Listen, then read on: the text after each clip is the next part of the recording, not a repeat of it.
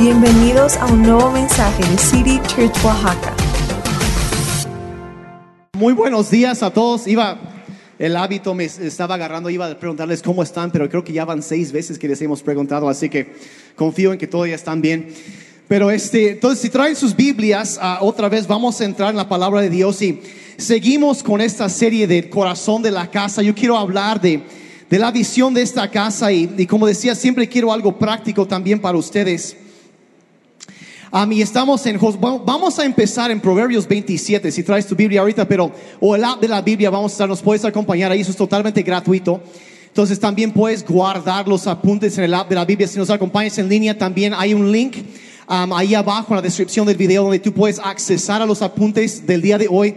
Los puedes guardar también en tu cuenta y tenerlos accesibles después. Si lo quieres mandar a alguien más, algún comentario que te llamó la atención, ahí lo tienes. Entonces, entre más podemos ah, conectarnos e interactuar con la palabra de Dios, más se nos va quedando. Entonces, ah, y eso es de las cosas, la Biblia es algo que transforma nuestras vidas. Entonces, entre, más interacción tienes con la Biblia, más serás cambiado por Dios. Entonces, vamos a, seguir hablando de, la visión, la dirección de esta iglesia de City Church, de lo que hay ah, por delante, de lo que estamos haciendo ahorita. Y hoy quiero dar un algo, hemos hablado las últimas semanas, hablamos de la visión, de para qué estamos, no estamos para ayudar a la gente a conocer a Dios, a encontrar libertad, a descubrir su propósito, a hacer la diferencia y luego la semana pasada hablamos de que queremos celebración y inspiración y preparación y salvación en la casa del Señor. ¿Estamos de acuerdo con esas cosas? Debe haber celebración en la casa del Señor. Yo creo que es lo mejor y más cuando no nos hemos podido ver por ya tanto tiempo estamos y hay, hay, fiesta en la casa del Señor. Y se acuerda ese, ese texto del Salmo 118 que hagamos fiesta en este día, porque en un día como hoy el Señor actuó a nuestro favor. Y eso es la, la, vida cristiana, es hagamos fiesta, no es de cosa de tristes, es, es, es, simplemente es, es alegrarnos en la presencia de nuestro Redentor. Entonces yo creo que así debe ser la iglesia. Entonces hoy quiero tocar algo un poquito diferente. Eso va a sonar como un, poco e, extraño quizá eh, e, el concepto de hablar de lo que voy a tocar ahorita, porque es aplicable a muchas, muchas áreas. Y quiero hablar, he titulado el plática del día de hoy, el poder de la excelencia. El poder de la excelencia. Y eso es una de las... Lo que quiero hacer ahorita es darles algunos principios muy sencillos de la Biblia y aplicarlos a situaciones eh, cotidianas en nuestras vidas y lo puedes aplicar en muchas cosas. Y voy a decir la verdad, de toda esta serie que estoy dando ahorita, que termina la semana entrante, esta, al mejor mi staff diría que esa es la plática más Daniel que va a suceder en toda esta serie. Esto es, eh, si, esto si me cortan la, esto es lo que sale sangrado de mis venas. Esto aquí es como que mi, a través de años he estado destilando esto y es como que el núcleo, el centro de muchas cosas para mí como pastor y como, como hombre, como esposo, como papá. Entonces, y, creo que si lo captas ahorita va a ser algo que te va a dar dirección para tu vida y te va a hacer entender muchas cosas. Y, pero antes de eso, en Josué 1, verso 7 que hemos estado teniendo como base, dice, dale todo lo que tienes, corazón y alma, y asegúrate, dice, de cumplir la visión que se te dio, cada detalle. No te desvíes a la izquierda ni a la derecha para que llegues a donde debes llegar. Hay un destino que Dios tiene para tu vida, un lugar donde Él quiere que vayas y, y enfocándote en la visión de Dios para tu vida, captando lo que Él quiere para ti, es como vas a llegar a ese lugar sin dejarte distraer por otras cosas. Entonces, el poder de la excelencia. El poder de la excelencia. Y voy a decir la verdad de entrada, la excelencia no es lo mismo que el perfeccionismo la perfección es imposible, excepto en la persona de Jesucristo, pero la excelencia es siempre mejorar en algo. Siempre mejorar en algo, estar creciendo constantemente y siempre hay algo que uno puede hacer mejor, ¿a poco no es cierto? Siempre hay algo y se aplica a toda área de la vida, pero la pregunta más bien es, bueno, entonces, ¿cómo se logra? ¿Cómo desarrollo la excelencia en mi vida? ¿Qué nos enseña Dios acerca de esto? ¿Qué, ¿Cómo podemos crecer como personas? Y mira, ah, la plática que voy a dar hoy es, eh, como digo, es un poco diferente de lo que normalmente a lo mejor hoy es en una iglesia. Y, honestamente tú vas a poder, si hay, alguien aquí o viendo esto, que tú eres quizá un empresario o eres supervisor, tienes personas a tu cargo, tienes, tienes una, una empresa o estás emprendiendo algo, debes saber que tú vas a poder agarrar ahorita unos puntos que voy a dar y tú podrías dárselo a tus empleados y si lo aplicas en tu negocio o en tu trabajo o en tu escuela o donde quiera que tú vayas, verás crecimiento sano y sustentable. Esto es un, es un principio que se aplica no solo obviamente a la iglesia, pero se aplica a toda área de nuestras vidas y, um, y, y entre más lo implementas, más vas a ver crecimiento en tu vida y en uh, tus negocios o lo que tú te, te, te, te aplicas o quizás hasta lo puedes aplicar incluso a tu matrimonio, tu relación con tus hijos, puede aplicarse a muchas cosas. Entonces, gracias. Entonces vamos a entrar primero, vamos a ver dos principios y después voy a ver una aplicación de las dos, ¿está bien? Y el primero, si estás anotando, podríamos llamarlo así, el principio de la vigilancia. Digan conmigo, vigilancia. Vigilancia. Y esto lo encontramos en Proverbios 27, versos 23 y 24. Y dice así la palabra de Dios, dice, date cuenta de la condición de tus rebaños y cuida mucho de tus ovejas, porque ni las riquezas ni la corona duran para siempre. Ahora, eso suena como que, bueno, yo no tengo ovejas, tengo algunos vecinos que a lo mejor son bastante chivos, a lo mejor podrías pensar algo así, ¿ya? Pero, pero no tengo, eh, ¿cómo se aplica? Bueno, en los tiempos que se escribió esto, estaba hablando a una sociedad um, agrícola y, ellos medían las riquezas al contar las ovejas que uno tenía o los camellos o lo que sea. Y el rey Salomón, el hombre más sabio que ha caminado sobre la faz de la tierra, excepto obviamente el Señor Jesucristo, él dice, date cuenta, o sea, fíjate en el estado, y está hablando de la cuestión económica aquí. De las riquezas dice, cuida mucho de tus ovejas. Está diciendo que debes aplicarte al cuidado y darte, um, darte cuenta de cómo están las cosas. Y esto obviamente para ellos eran sus rebaños, pero se puede aplicar hoy en día la cuestión, por ejemplo, tu actividad económica. O cualquier riqueza que tú tienes, que tú estás desarrollando. Dice, debes fijarte en la condición de tus rebaños individualmente tus ovejas, pero tus rebaños también en conjunto y ver cómo van las cosas. Porque lo que dice después, dice, porque ni las riquezas ni la corona duran para siempre.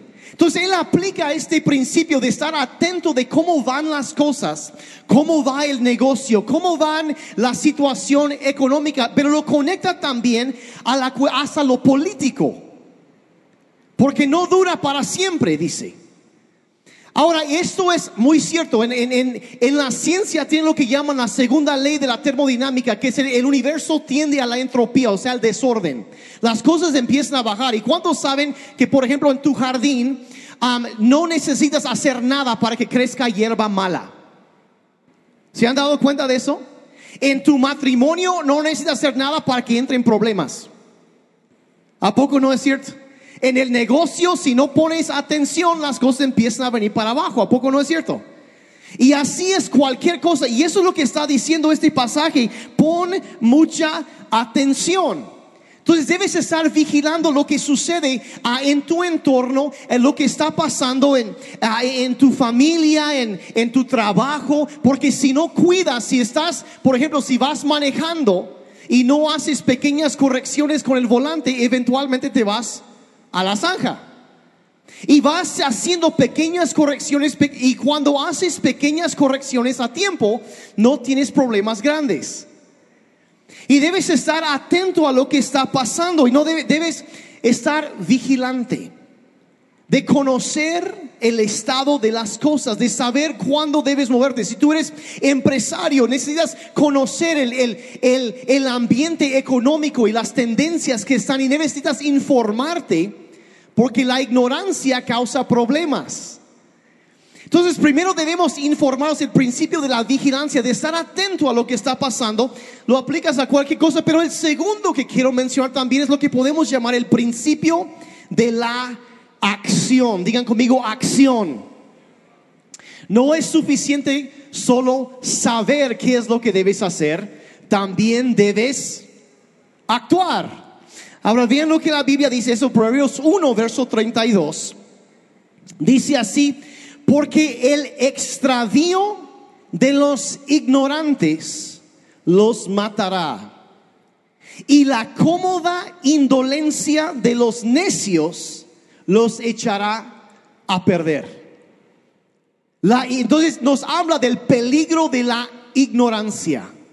De una persona que no sabe ni qué anda, no sabe, es, no conoce las, las condiciones actuales, no sabe qué es lo que debe hacer, no se ha investigado, no ha investigado, no se ha informado bien. Dice la ignorancia, el extravío, pero perdón, de los ignorantes los matará. O sea, que ellos se van a extraviar y eso va a terminar destruyendo lo que ellos tienen. ¿Cuántas veces no hemos visto, por ejemplo, alguien que empieza un negocio pero no lo no estudia, no se prepara bien y no lo lleva bien y el negocio pues ahí, ahí quedó?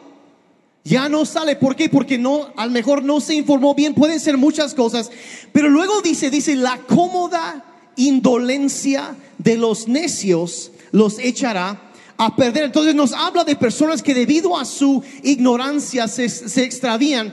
Y eso es, lo mismo que el primero, que si, tú no eres vigilante, pues ignoras la realidad. Es más de lo mismo, pero la segunda parte ah, dice que si tú sigues, bueno, si sigues el principio de la vigilancia, te salvarás de la ignorancia. ¿Sí me están siguiendo?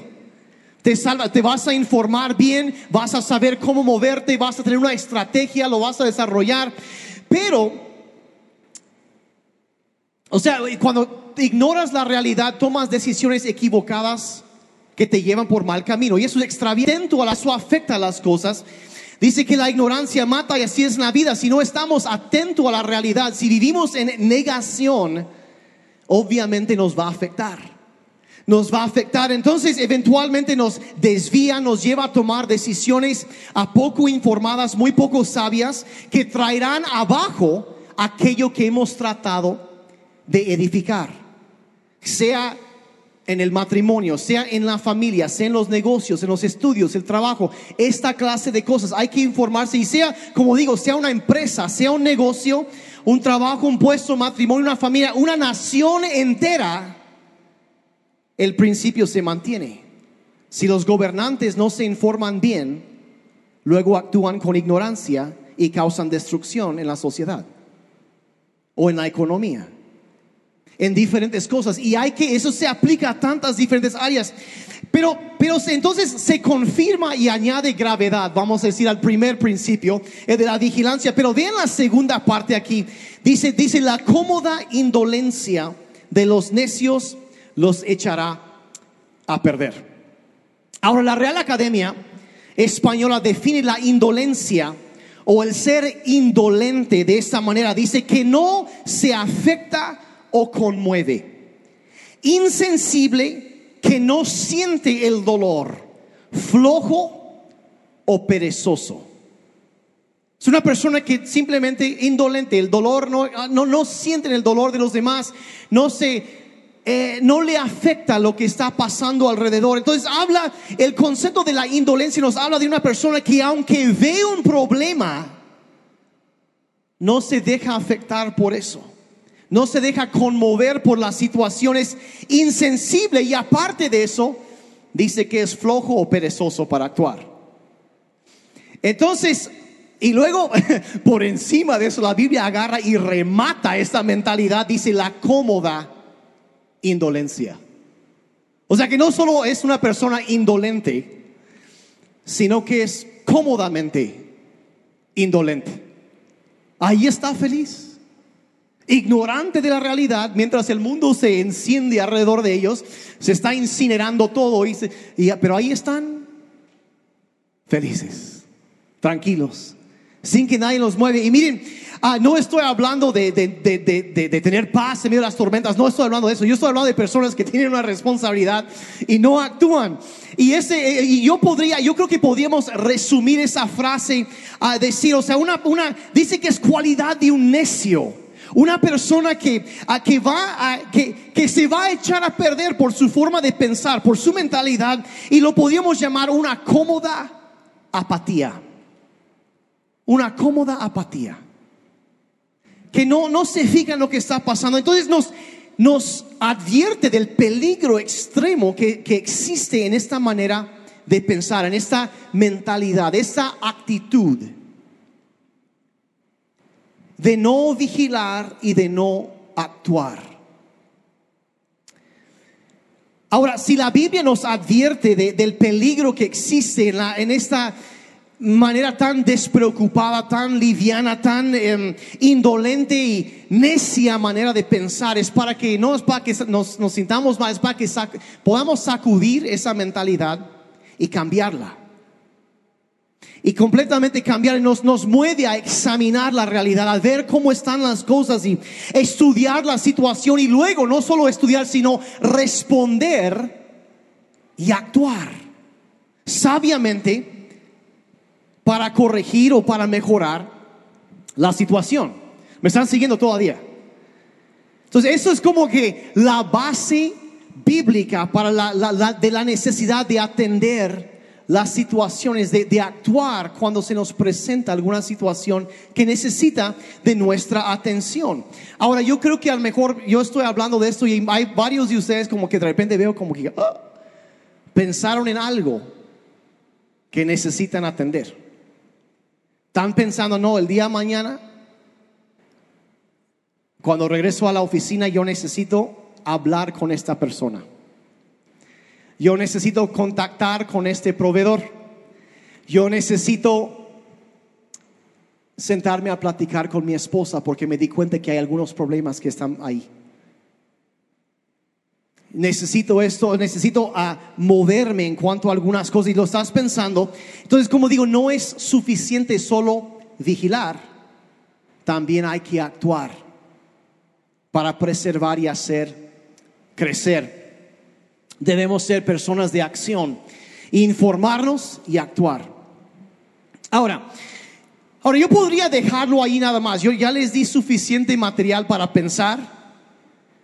Y también yo creo que algunos ya están, como digo, ya están pensando, yo necesito cuidar esto, yo necesito cambiar esto, necesito cambiar el aceite en mi coche o algo así. Estás pensando en cuidar, estar atento. Pero lo quiero llevar, si, si, si nosotros nos sacudimos de la comodidad, de la indolencia, la apatía, empezamos a abrir nuestros ojos a ver la realidad y hacia dónde van las cosas, entonces podemos evitar, de acuerdo a este pasaje, el camino de destrucción. Podemos enderezar nuestro camino e ir hacia donde debemos ir y entender que todo en la vida es un paso para algo mayor. Eso puede ser para bien o para mal, pero y es cierto para familias, es cierto para matrimonios, es cierto para empresas, para eh, familias enteras, para ciudades, para naciones enteras. Hay siempre aplicación de esto en cada área de las vidas. Gracias, Jer. Entonces, ¿qué debemos hacer en cuanto a estas cosas? Les quiero dar, como digo, la plática que lo que voy a mencionar ahorita, ya para ir terminando esto. Esto es algo que tú vas a poder, yo lo aplico aquí en la iglesia, pero tú lo podrás tomar y aplicarlo en tu trabajo, tu negocio, y enseñar esto y traerá crecimiento a tu vida. Entonces quiero, quiero como pareciera cambiar un poco la dirección que voy ahorita. Ahorita voy a aterrizar, aterrizar y van a entender por qué voy en esta dirección. Pero, pero ¿qué es lo que queremos entonces o lo que debemos vigilar? ¿Y qué es lo que y, cómo debemos actuar cuando es necesario? ¿Qué son los, los puntos más cruciales? Lo más importante y, y creo que yo quiero, puedo, eh, digamos, resumir esta, idea de decir que cuando una persona entra en alguna institución, sea una, una tienda, sea alguna empresa, sea también yo lo aplico para la iglesia, aunque no es una empresa, la iglesia es diferente, pero los mismos principios siguen vigentes. Yo he observado a través de los años que básicamente que las personas cuando entran algún lugar esperan tres cosas. Y yo sé que a lo mejor suena como reduccionismo, que es muy simple decir que nada más esperan tres cosas, pero aguántenme y ahorita van a ver si no es cierto. veo que esperan tres cosas. Y es lo mismo en un restaurante, es lo mismo en un banco, es lo mismo en una, con un talachero, es lo mismo en el comedor de la abuelita en la esquina, en, la colonia, es, en una iglesia es lo mismo. La gente espera tres cosas. Y si anotas esto, captas esto y lo aplicas, te volverás una persona sobresaliente en tu área, porque serás una persona de excelencia. Cuando entiendes esto y respondes a esto. Y la primera cosa que la gente siempre espera cuando entra en alguna institución, algún lugar, es esto número uno, que el producto o servicio se entregue sin defectos. Entonces yo estoy en la iglesia, ¿por qué estás hablando de administración? De, ahorita, síganme, aguántenme un ratito.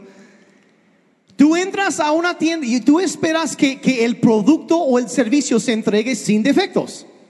Eso, eso es, sea lo que tú estás produciendo. Ellos esperan que sea producto, sea servicio, sea lo que sea, que no tenga defectos. Si, si tú produces botellas de agua, la gente que compra tus botellas de agua va a esperar que no tenga pescaditos adentro. ¿Me explico? ¿Cuántos dijeron amén?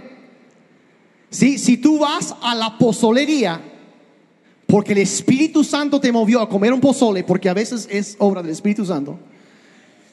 Y te sirven tu platote de pozole y estás a punto de meter, ahí está el aroma y el orégano y la, cebollita, el rabanito. Ahí está todo. La misma gloria de Dios en un plato hondo. Lo que es el pozole. Y estás sentado, has estado esperando toda la semana por este momento te dan tus tostaditas con su guacamolito, crujientes, están...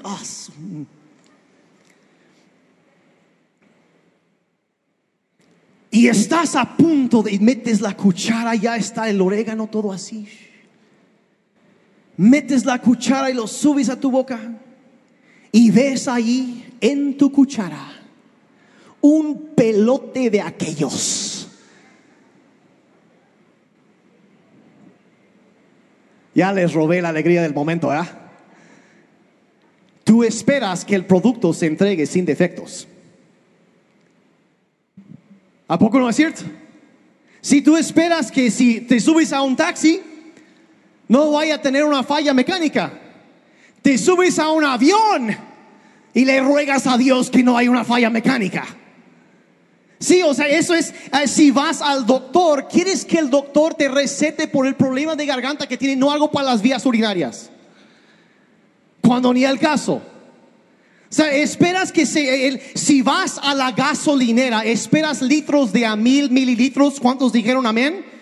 Y no de a 800, como en algunos lugares. O sea, si vas al cine, quieres tus palomitas calientitas y tu refresco frío.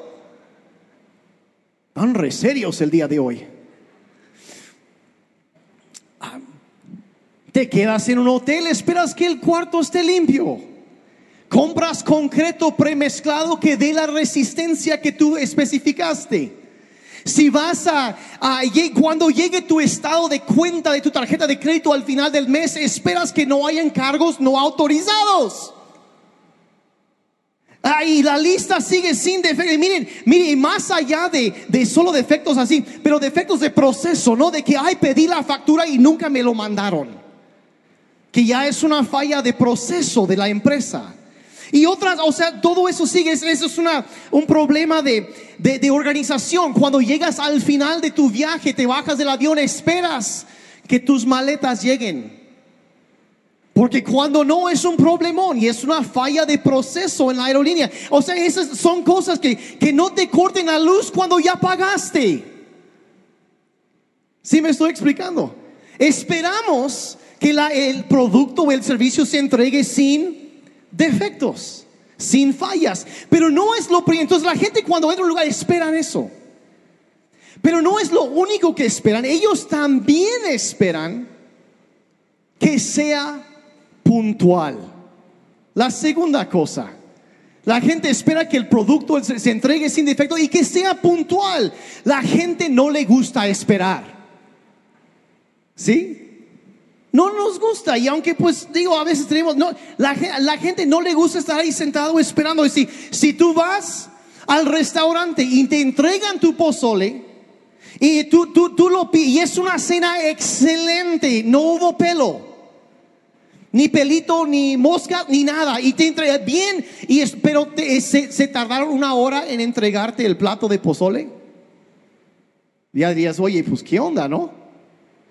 E- Eso es la, porque el cliente no va a estar feliz. Y, y si, si llamas al, al número de servicio a clientes y, y ahí te ponen a escuchar música irritante por media hora antes de que un ser humano te atienda, probablemente le va a caer un poco de la ira de Dios sobre esa persona cuando finalmente te contesta, ¿no? ¿A poco no? Y algunos están como sí, cierto. Sí saben a qué me refiero, ¿no? Y no, no, va a importar si ellos solucionan tu problema o no, vas a estar enojado. No vas a estar feliz. Si, si pides algo en internet y dicen va a llegar tal día y no llega, ahí estamos, ¿no? Rastreando el paquete. A ver dónde anda. Sí, ya, vi risa nerviosa de varios aquí. Vas al cine y te entregan tus palomitas calientitas y tu refresco frío, pero se tardaron 45 minutos en entregártelos. No vas a estar feliz. O sea, quieres que empiece y que acabe a la hora pactada. Que suceda, o sea, eh, vas, al, vas al banco y, y no quieres estar ahí esperando en la fila por 15 minutos en lo que los cajeros están ahí atrás cuchicheando entre ellos, no haciendo nada. No, no quieres eso. Entonces que sea puntual y, ah, eso, bueno, eso podría ser la lista de defectos. Pero bueno, el asunto es que el cliente no va a estar feliz si no es puntual. ¿Estamos de acuerdo? Tan, tan sencillo. Entonces esperan que el producto o servicio se entregue sin defectos, que, que sea puntual. Y la tercera cosa que la gente espera es que la persona que los atiende, que sea amable con ellos. Tan sencillo. Y honestamente ese es el más importante de los tres. Porque vamos a suponer, o sea, eso es el, el deseo, o sea, realmente la gente quiere sentir que alguien se interese en ellos, se preocupe por ellos y los atiende. Eso es lo que esperamos cuando entramos a un lugar y, y ese deseo es más grande que los primeros dos. Porque la verdad, por ejemplo, si vas al restaurante y se tardan las horas para darte el pozole y por fin te entregan el pozole y tiene un pelo, si es cuando finalmente sale, no es lo que pediste o, tiene algún problema, el cliente no va a estar feliz. Pero si el mesero te atiende bien, te trata bien, se disculpa, hay una disculpa y corrige el problema y luego hasta el chef sale para disculparse contigo, el cliente se va a sentir diferente. ¿A poco no es cierto? Todos están eso es muy poco espiritual. Aguántenme, aguántenme, aguántenme. Supongamos que vas con el doctor. Vas y, y ahora bien, la, la gente va con un doctor porque tiene algún dolor, algún problema. Lo hace, pero hay que entender que ese dolor no es siempre el cuadro completo. Siempre hay otros factores y la salud no solamente se encuentra en las pastillas que te pueden recetar. Es una cosa multifacética y, y- él o la paciente quiere que el doctor los escuche, los, la enfermera los atiende, que su recepcionista los haga ah, sentir. Quieren que se les dé importancia, que lo traten bien y, y- y quieren que se les escuche cuando hablan de sus síntomas y, y que se dé importancia a lo que ellos dicen. Y si no se conectan con ellos a nivel de su humanidad y se conectan, muchas veces el proceso de sanidad se ve afectado. Porque no dan exactamente lo que necesitan. Y, la verdad hay tan- tantas historias y cosas que se podría hablar de, de situaciones así. A lo mejor están pensando en alguna situación donde has pensado y a lo mejor, bueno, estuvo, pero como que no me, no me trataron bien, no, no me hicieron, no me apreciaron, no me valoraron como cliente me trataron como un, casi como un, una- un factor irritante, como un problema, que ay nomás sáquenlo por favor, que se vayan. Y hay, hay lugares donde tienen esa idea Y yo, yo, yo me acuerdo hace tiempo, entré, eh, eh, estaba con mi esposa, estábamos buscando unos muebles aquí para, para la oficina, creo que eso fue hace tiempo, y entramos en una, en una tienda de muebles muy conocida aquí en la ciudad. No voy a decir quién, en dónde, pero este, y entramos y, y- había la recepcionista, estaba hablando por su celular y nos ve y se voltea y nos da la espalda. Y sigue hablando con su novio, no sé con quién estaba hablando, ¿no? Entonces, bueno, empezamos a dar la vuelta y pasamos toda la tienda. Y pasamos juntos a varias personas, empleados, ahí estaban platicando, ni siquiera nos pelaron. Y, damos la vuelta y como que hasta me quedé parado esperando a ver si alguien se percataba de mi existencia y pues no. Y ya al final, y ya por fin le dije a mi esposa, mira, ¿sabes qué? A esta gente no le importamos. Mejor vamos y buscamos en otro lugar. Entonces ya íbamos saliendo. Y ya en la puerta la recepcionista ya había colgado a esas alturas. Y dice, este, ¿les puedo ayudar en algo? Primer error. Esto va de a gratis. Nunca preguntes eso. Siempre pregunta, ¿cómo le puedo ayudar? ¿Cómo le puedo atender? Porque no pueden decir no. Eso fue de a gratis. Yo sí le dije, no, gracias, y ya nos fuimos. Desde entonces no he regresado a ese lugar y no pienso regresar. Porque me di cuenta que realmente ahí los, los clientes no, no, no somos muy importantes. Aunque resulta interesante que los clientes, no el patrón, es quien paga la nómina. Pero algunos no han entendido eso, ¿no? Pero bueno, hace algunos años escuché un hombre que decía, eso es un especialista en cu- cuestiones de atención a personas, todo eso. Y él decía lo siguiente, se llama Horst Schulze, es un alemán. Y él decía lo siguiente, dice, la elegancia sin calidez es arrogancia. La elegancia sin calidez es arrogancia. Así lo percibimos.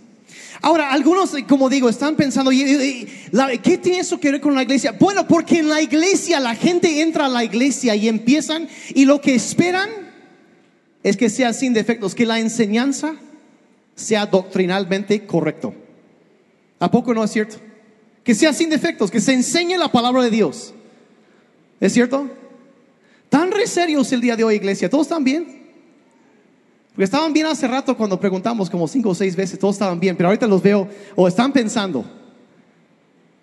La gente espera que el servicio sea sin defectos. Que la enseñanza, la predicación sea doctrinalmente sano, de edificación para quienes oyen y no quieren legalismo y control. No quieren defectos y quieren que la, la reunión empiece y que acabe a la hora pactada. ¿A poco no? Porque yo sé que a esta hora podemos ya y esperamos eso ya. Pero durante la estancia, ¿alguien se acercó contigo? O sea, sí, la puntualidad, todo eso, pero la cuestión de la amabilidad otra vez. El factor humano, cómo nos podemos conectar y, y, ah, cuando estás pasando y, si alguien te saludó, si, y obviamente todos están cómodos con diferentes niveles de interacción, no, o sea, pero, pero hubo alguien que te reconoció que reconoció tu existencia, dijera yo, como me pasó en esa tienda, o, o no. La calidez. La calidez y, y a algunos, eh, digo, yo, yo, yo sé que la gente viene para conectarse con Dios y para adorarlo. Pero voy a decir algo aquí para alimentarse de su palabra. Pero voy a decir algo muy claro y eso es, intuitivamente lo sabemos. Puedes escuchar la palabra de Dios y puedes adorar a Dios solito en tu casa con el internet. La verdad, se puede. Pero a veces falta algo más. Y ese algo es conectarse con el cuerpo de Cristo. Es estar juntos y sentir la presencia de Dios cuando empezamos a alabar a Dios y, y Él es entronizado entre las alabanzas de su pueblo y viene su presencia y nos empieza a llenar y saludas a amigos y estás en casa. ¿A poco no es cierto? Es diferente. Es diferente. Y aprovecho para invitar, si nos estás acompañando en línea, nos gustaría conocerte en persona también, si no los hemos conocido, porque está bien estar en línea, pero es mejor estar aquí. Es mejor estar aquí. Entonces hay algo más que la gente está buscando y nosotros como iglesia, como individuos, porque a veces pensamos, ah, pues que alguien más se encargue, pero nosotros somos parte de la iglesia, tú y yo. Y nosotros podemos ser esas personas que siempre estamos creciendo y, y, ofrecer, como decía el domingo pasado, esa mano que anima, que levanta a la gente. Esa sonrisa de bienvenida en, un mundo lleno de dolor. Eh, podemos, eh, cuando, cuando hay tanto sufrimiento, podemos dar eso que puede transformar una vida. La esperanza y ver personas estar en la presencia de Dios es, es algo que necesitamos. Y yo quiero que como iglesia podamos dar eso y seguir creciendo y seguir y asegurarnos de que esa, ese ambiente de amabilidad, de buen trato para todos, lo podemos mantener y aún hacer crecer. ¿Alguien está conmigo? Está conmigo, si los, veo otra vez como que los veo un poco serios, pero bueno. Entonces, ok, bueno, ya te echaste 20 minutos, no has mencionado la Biblia. Ok, y ahora sí, ya llegamos a eso. ¿Qué dice la Biblia de esto? Sin defectos, a tiempo y amablemente. Ahora de paso, otra vez, si tú aplicas eso en tu negocio, te va a ir bien. Pero ¿qué dice la Biblia de eso? En cuanto a los defectos, vean lo que dice Colosenses 3, verso 23. Dice, hagan lo que hagan, háganlo bien, como si en vez de estar trabajando para amos terrenales, estuvieran trabajando para el Señor. ¿Qué significa eso? Significa que cuando yo hago un trabajo, otra versión dice como si fuera para el Señor Jesucristo mismo.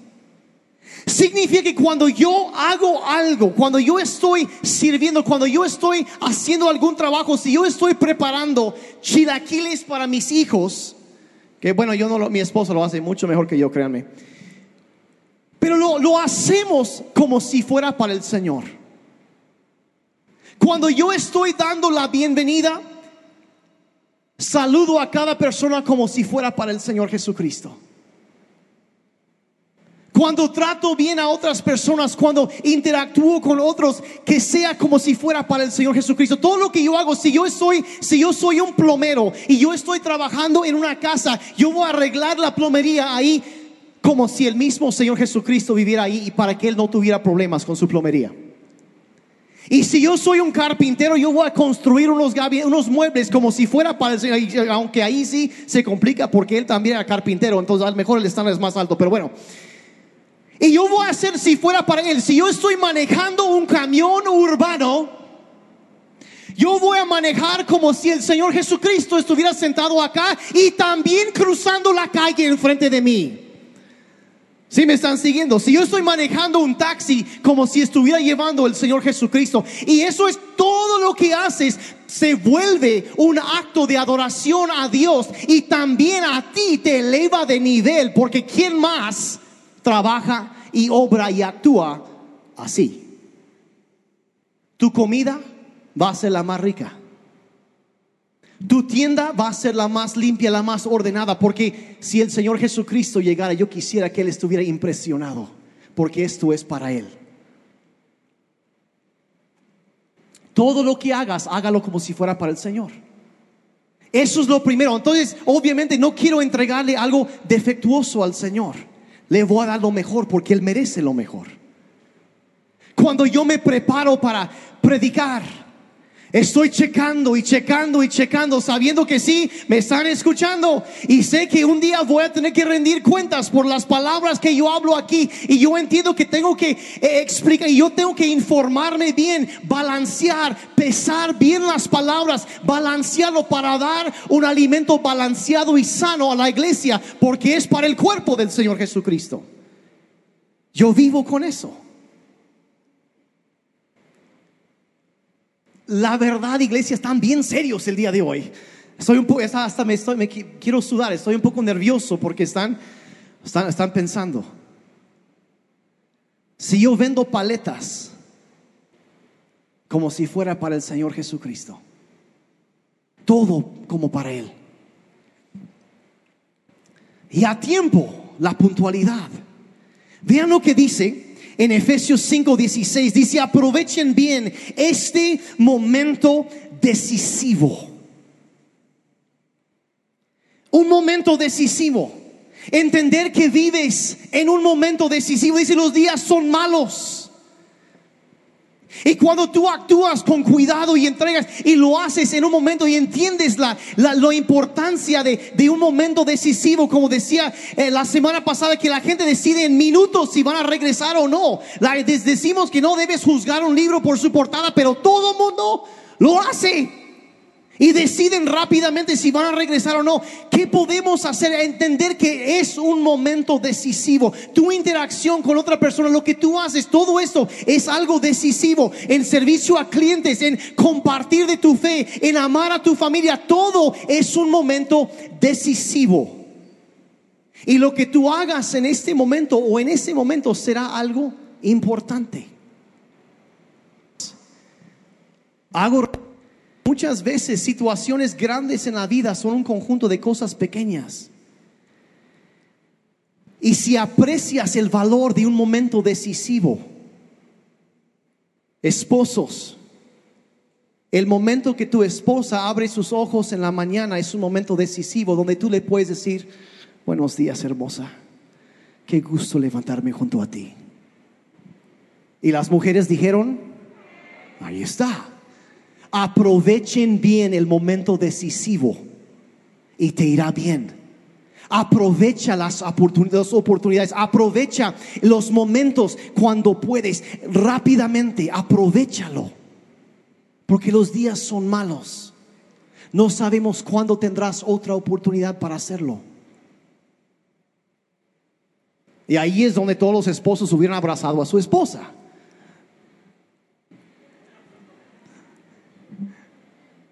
Ay, es que me da cosita, supéralo. Y las mujeres dijeron, ahí está, ahí está. Eso fue, nadie me pasó una lana para que dijera eso. Como para el Señor, actuando puntualmente en un momento decisivo. Y en cuanto a tratar bien a los demás, Filipenses 4, versos 5, y con esto termino. Que todo el mundo se dé cuenta que ustedes son buenos y amables. El Señor viene pronto. Que todo el mundo se dé cuenta de tu amabilidad. Y este, este, es el más importante de todos. Tratamos bien a los demás, tratas bien a la gente. Te van a apreciar. Te van a apreciar. Ahora, resumiendo, sin defectos, a tiempo y amablemente. Y no importa si tú vendes tamales o es una empresa multinacional. Es lo mismo. Es exactamente lo mismo. Y la verdad, ¿a quién no le gusta ir a un lugar así? Donde te entregan lo que tú esperabas a tiempo y amablemente. Eh, simplemente eso es lo que... ¿quién, quién, ¿Cuántos no les gusta comprar tacos con el, el, tipo, del el taquero de la esquina que te da unos tacotes de al pastor así bien retacados y rapidísimo te los va sacando y echando relajo todo el tiempo. Aquí, ¿a poco no? Y los demás como que, ay, me da pena admitirlo. ¿A poco no es cierto? Sí, ahí está. Ay, te encanta apoyar, te, encanta eso, o sea, e ir con el taquero así, el, contador que, que, trabaja así, o sea, que hacen todo. Mira, ¿quién no quisiera ir a una iglesia así? Así de sencillo, y saben que nos toca a todos, eso es la excelencia. Mantener ese espíritu como para el Señor, que no haya defectos y aprovechar cada momento, cada oportunidad, tratar amablemente a la gente y no solo los anfitriones, sino que todos somos anfitriones. ¿Por qué? Porque la elegancia sin calidez es arrogancia.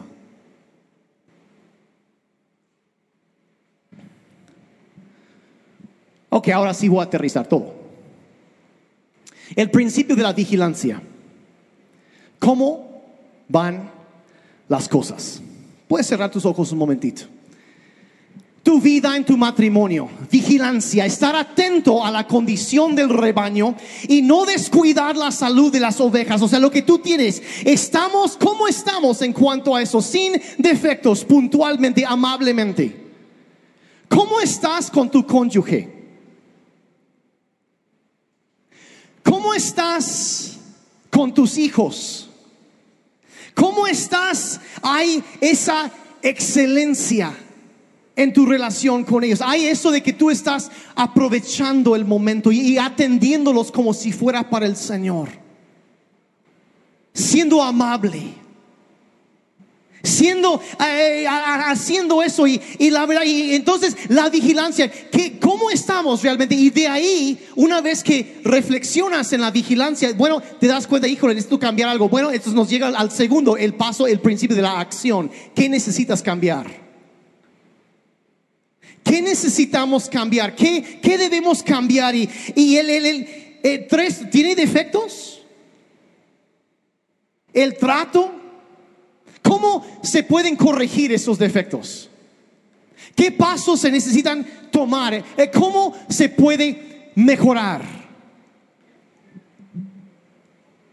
¿Va a ser puntual que lo hagas? ¿Es, eh, ¿Va a ser pronto, eh, a tiempo? Y va a ser con amabilidad. Porque otra vez la elegancia sin calidez es arrogancia. ¿Cómo está? Padre, en esta mañana queremos agradecerte por la, la, sabiduría que hay en tu palabra. Y aunque sí, Señor, sabemos que nos mueve, nos reta, nos pinta un cuadro de que exige movimiento de nuestra parte que nos exige examinar fríamente la realidad y no solo darnos cuenta de la realidad y quitar la ignorancia que puede traer destrucción, sino responder a la realidad de una manera sabia. Y Padre, mi oración por, vaya, por mi vida, Señor, y también por la vida de cada persona que nos acompaña hoy o nos acompaña en línea mi oración es, Señor, que podamos en todo momento actuar con sabiduría y sacudirnos de esa, como decía, esa cómoda apatía. Y actuar para mejorar la manera en que respondemos a nuestro entorno. Padre, que haya un espíritu de excelencia en nosotros, no de dejadez, no de indolencia sino que nuestras vidas, Señor, sean movidas para ser agentes de transformación para traer crecimiento y bendición. Y Padre, yo pido por cada persona que en esta mañana ellos estuvieron pensando, yo necesito hacer esto, necesito hacer aquello. Hay esta situación, no sé qué hacer. Padre, yo pido que tu sabiduría esté con ellos. Tu dirección, Padre, quizá es, necesitan pedir perdón por algo en su matrimonio. Necesitan eh, responder de una forma diferente cuando interactúan con cierto individuo. Algo necesita cambiar. Padre, yo pido por tu dirección en sus vidas. En el nombre de Jesús, guíanos, Señor. Y Padre, permítenos en todo momento, como si fuera para ti, cada cosa que hagamos, obrar y actuar con sabiduría, con amabilidad. Ayúdanos, Señor. En el nombre de Jesús. Y así, con los ojos cerrados, obviamente la primera persona a quien debemos estar atentos y vigilar y conocer su estado somos nosotros mismos. De conocer el estado de nuestra vida, de nuestro nuestro corazón, de nuestra relación también con Dios, que es de lo más importante, porque a veces vemos situaciones ahorita y dices, yo no sé cómo voy, yo no tengo la fuerza para cambiar eso, pero mira, a lo mejor tú no tienes, pero Dios te puede dar la fuerza que necesitas. Pero ante todo el punto de vigilar y cuidar nuestra propia vida es, es entender cómo estamos delante de Dios, cómo está tu vida delante de Dios. Quizá tú estás hoy aquí por primera vez, alguien te invitó, nos estás acompañando por primera vez o primeras veces en línea y eres bienvenido. Pero tú estás con esa pregunta y dices, ¿cómo estará mi relación con Dios? Pues la Biblia nos enseña que todos hemos pecado y nos hemos alejado de Dios, nos hemos apartado de Él. Y dice que la, la paga o la consecuencia de nuestro pecado es la muerte. Y todos lo merecemos porque todos hemos pecado. Y por nuestra propia fuerza somos incapaces de regresar y acercarnos a Dios. Y sin embargo, en medio de eso, Dios nos da cuenta, se da cuenta de nuestra necesidad y tanto nos amó, tanto te amó a ti, que envió a su Hijo Jesucristo a pagar el precio que tú debías con Dios para ofrecerte salvación y perdón de una forma totalmente gratuita. Que no lo tienes que ganar, simplemente lo tienes que recibir como un regalo de parte de Dios.